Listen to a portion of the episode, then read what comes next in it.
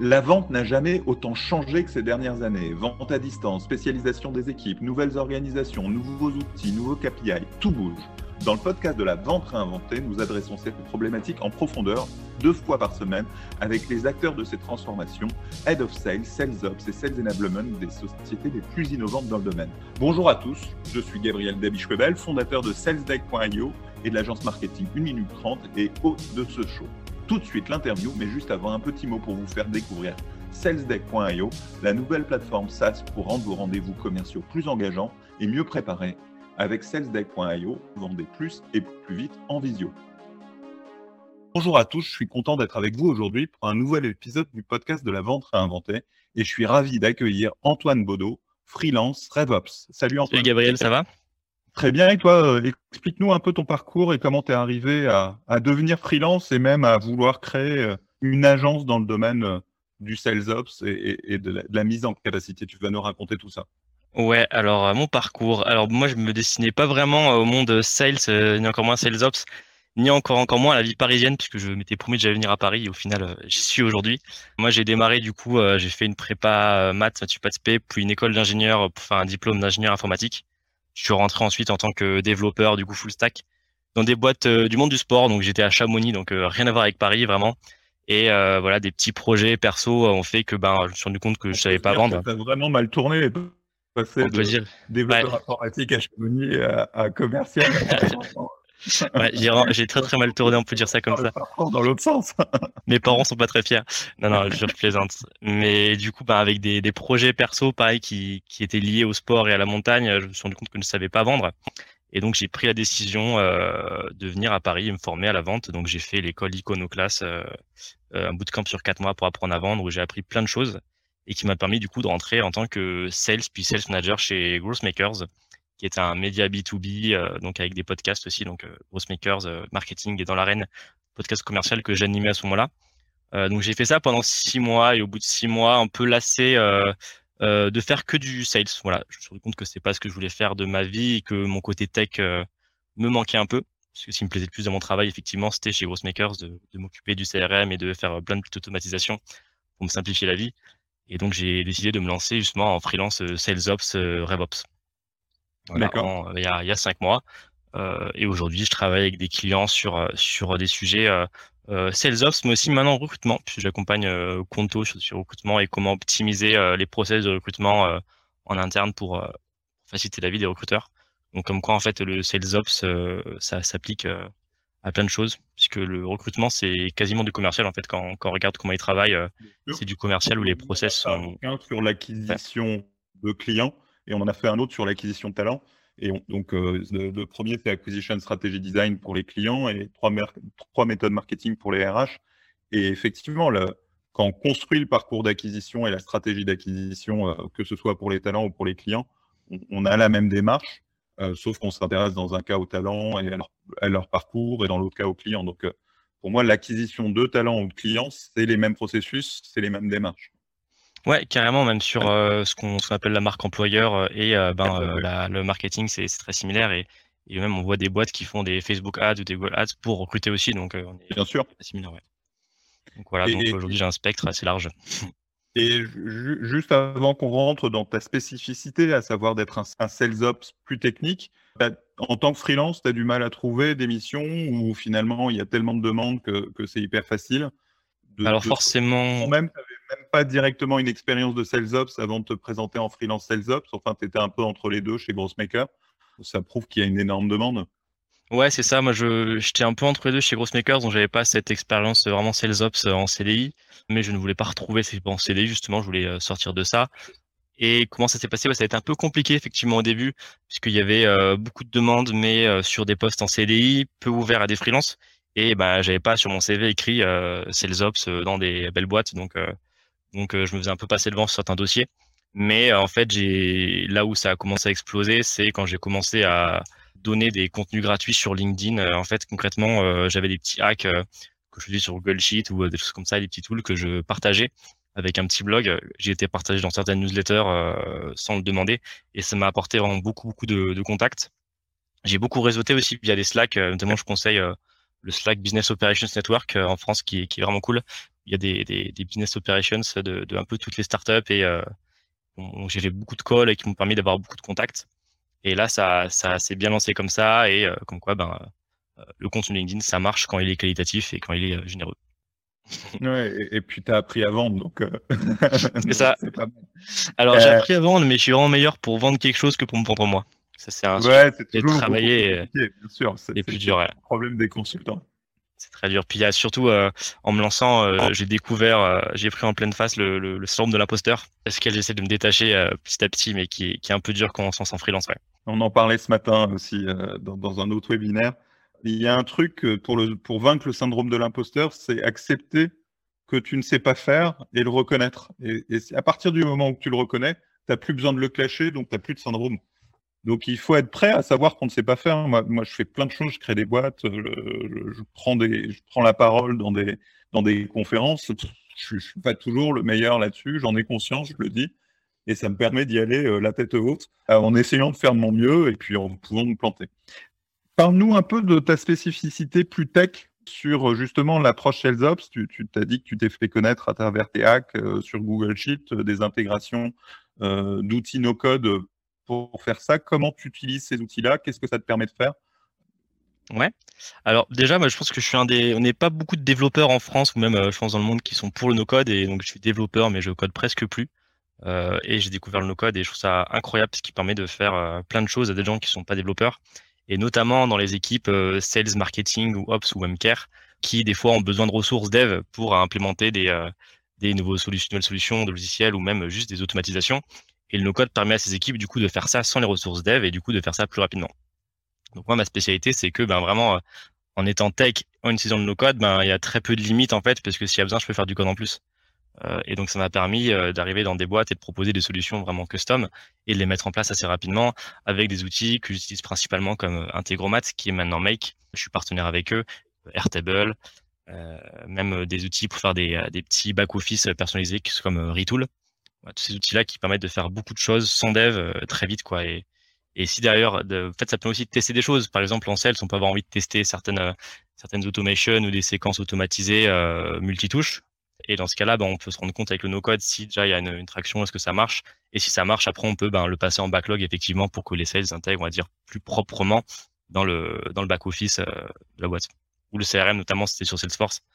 Et tu peux nous donner des, des exemples de hacks qui ont attiré des clients euh, sur LinkedIn ou sur ton blog? Ouais, bah celui qui a le, plus marché, euh, c'est j'ai juste utilisé en fait un, petit Google Sheet où, je, où tu mets un nom de poste et un nom d'entreprise et euh, ça te trouve automatiquement le l'URL du profil LinkedIn. Donc ça c'était pas mal et donc en fait j'utilise ça des, des, techniques ce qu'on appelle le XPath en fait qui permet sur une page web de récupérer un élément de la page donc un lien potentiellement. Donc en fait je construisais une requête Google euh, spécifique à partir des deux infos qu'on a dans Google Sheet et j'allais retirer le lien. Et donc voilà, c'est des petites choses comme ça qui, quand on n'est pas développeur, peuvent faire peur. Et euh, d'ailleurs, je pense que mes tutoriels, bien que j'essaye de, les faire le plus simple possible, reste parfois un peu complexe pour quelqu'un qui a, qui a rien de tech.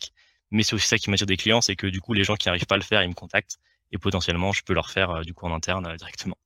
Alors, juste pour reformuler, savoir si j'ai bien compris, tu mets dans dans un Google Sheet euh, les postes, les, entreprises, tu, tu, tu, tu, crées une ligne pour chaque euh, variation de poste et d'entreprise, et après tu fais tourner ton appli et ça vient compléter la colonne avec euh, l'URL du profil LinkedIn de ces personnes. Exactement. C'est ça, c'est ça, c'est ça. J'ai aussi fait un article sur. Euh, dans la après, tu, tu, tu, mets ça dans un outil euh, de connexion euh, sur LinkedIn pour les invités, enfin ce genre de choses. Ouais, par exemple, ou même un Phantom Buster ou, ou Captain Data ah. pour récupérer après scraper leur page.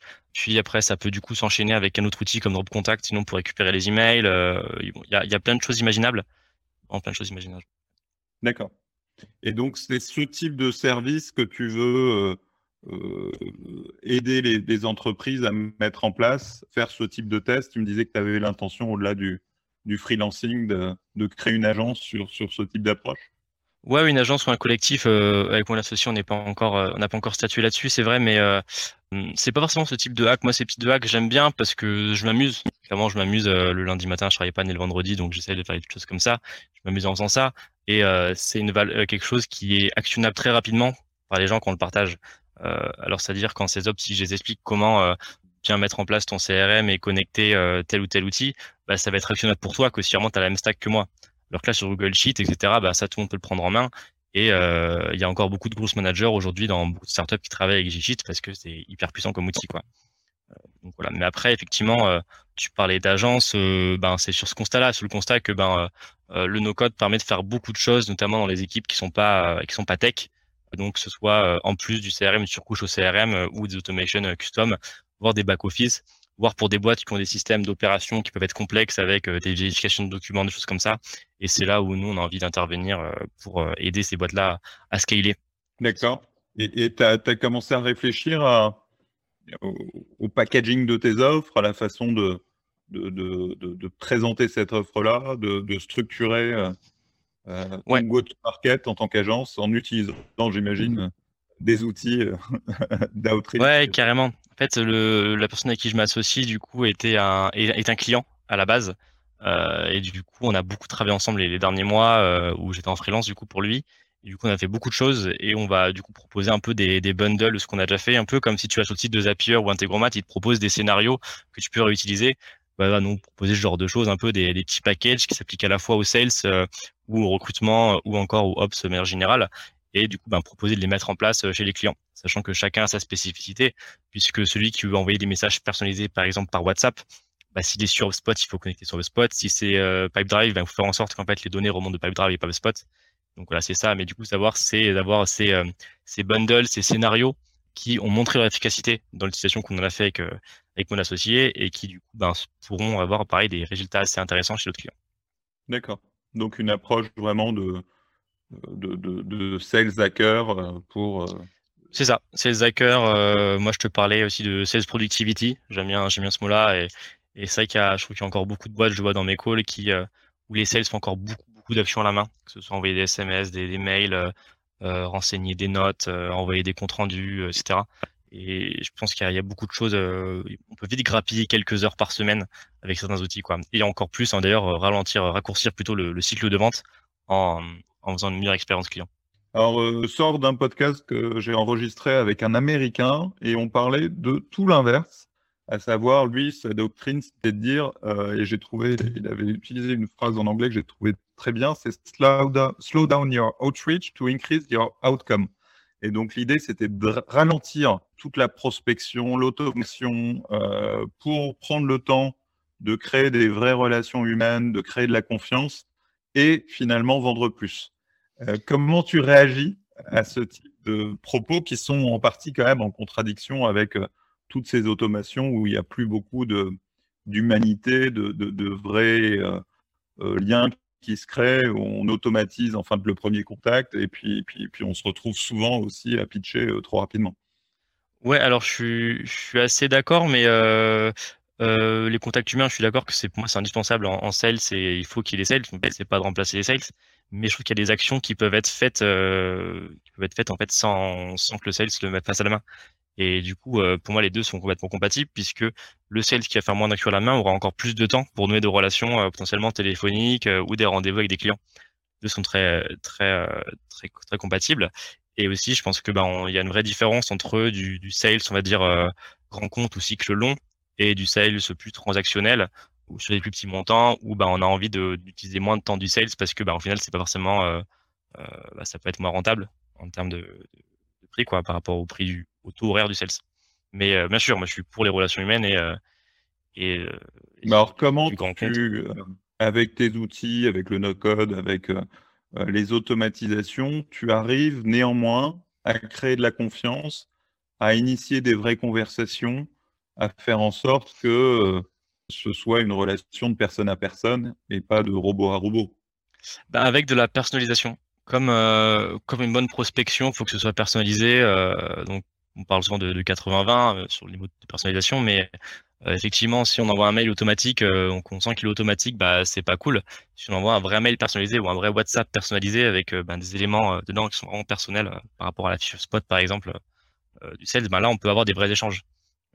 C'est ça, pour moi c'est la clé, c'est la personnalisation, comme en prospection. Ouais, alors sauf que cette personnalisation, vu qu'elle est automatisée, le sales n'a pas nécessairement fait euh, son travail de recherche, de, recherche de, points de contact, etc. en amont.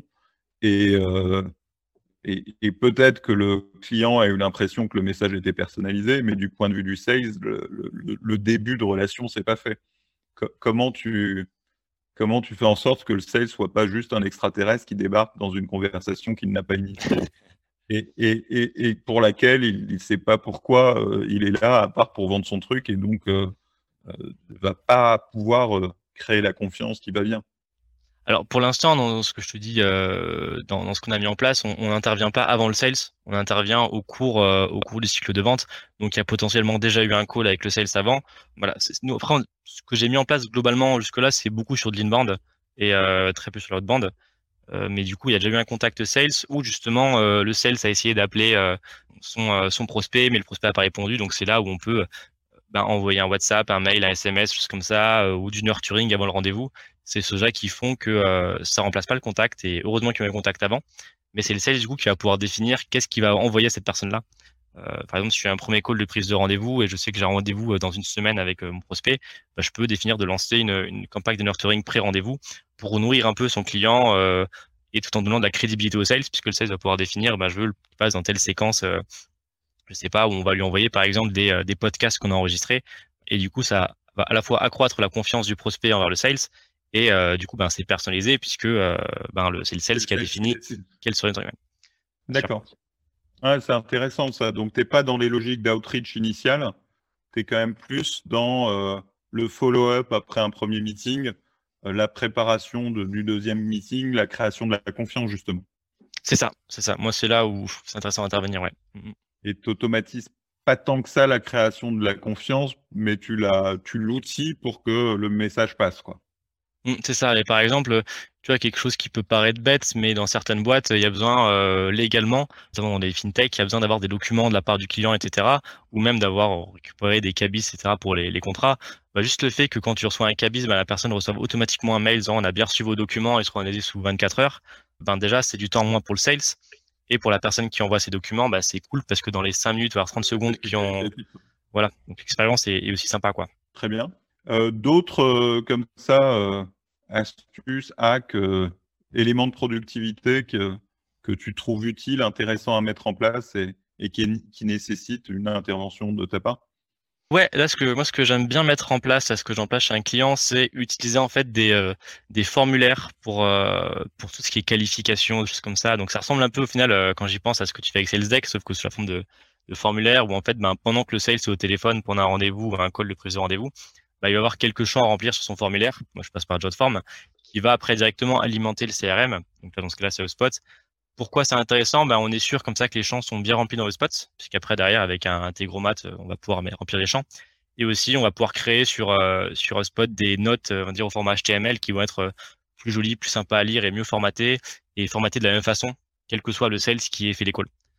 moi, je trouve ça intéressant de, travailler là-dessus. Ouais, c'est intéressant. Ça veut dire que pendant le call, tu partages un typeform ou un formulaire avec, euh, avec ton client et tu le guides pour qu'il le remplisse Non, non, non, justement, ça reste côté sales, c'est euh, le, le, le, client ne le, le, voit pas, mais le sales, du coup, euh, va avoir son formulaire à remplir pendant le call. En fait, sa prise de note va être faite sur un, sur un formulaire plutôt que sur une, une fiche note. Par exemple, moi, quand j'étais sales, j'utilisais Evernote. Bah, je sais que maintenant, si je vais le faire, bah, j'aurai en gros mes questions de qualification euh, sur un formulaire et un champ notes. tu, sais que dans HubSpot, tu as le playbook aussi qui te permet de faire ça directement? Oui, c'est vrai, j'ai pas, j'ai pas encore exploré euh, le côté playbook HubSpot, effectivement, ouais. ouais, mais, qui permet de faire cet équivalent de formulaire Typeform. Et effectivement, par rapport à ce que tu dis, nous, la différence dans notre approche avec SalesDeck, c'est d'être plus engageant avec le client dans, dans un vrai partage avec lui.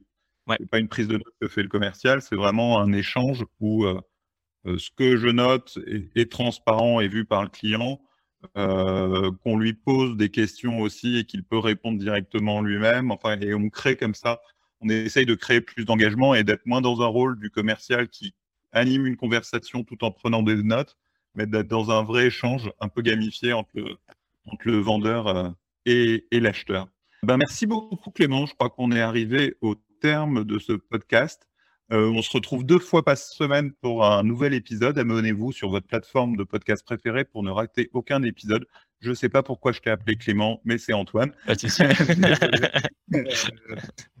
merci, aussi à notre sponsor salesdeck.io, la solution SaaS pour vendre plus et plus vite en visio, avec des rendez-vous plus engageants et mieux préparés.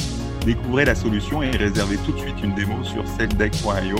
Encore une fois, désolé Antoine, c'était un plaisir d'être avec toi et plein de succès euh, dans ton aventure de freelance et de nouvelles agences ou collectifs. Salut à toi. Merci Gabriel.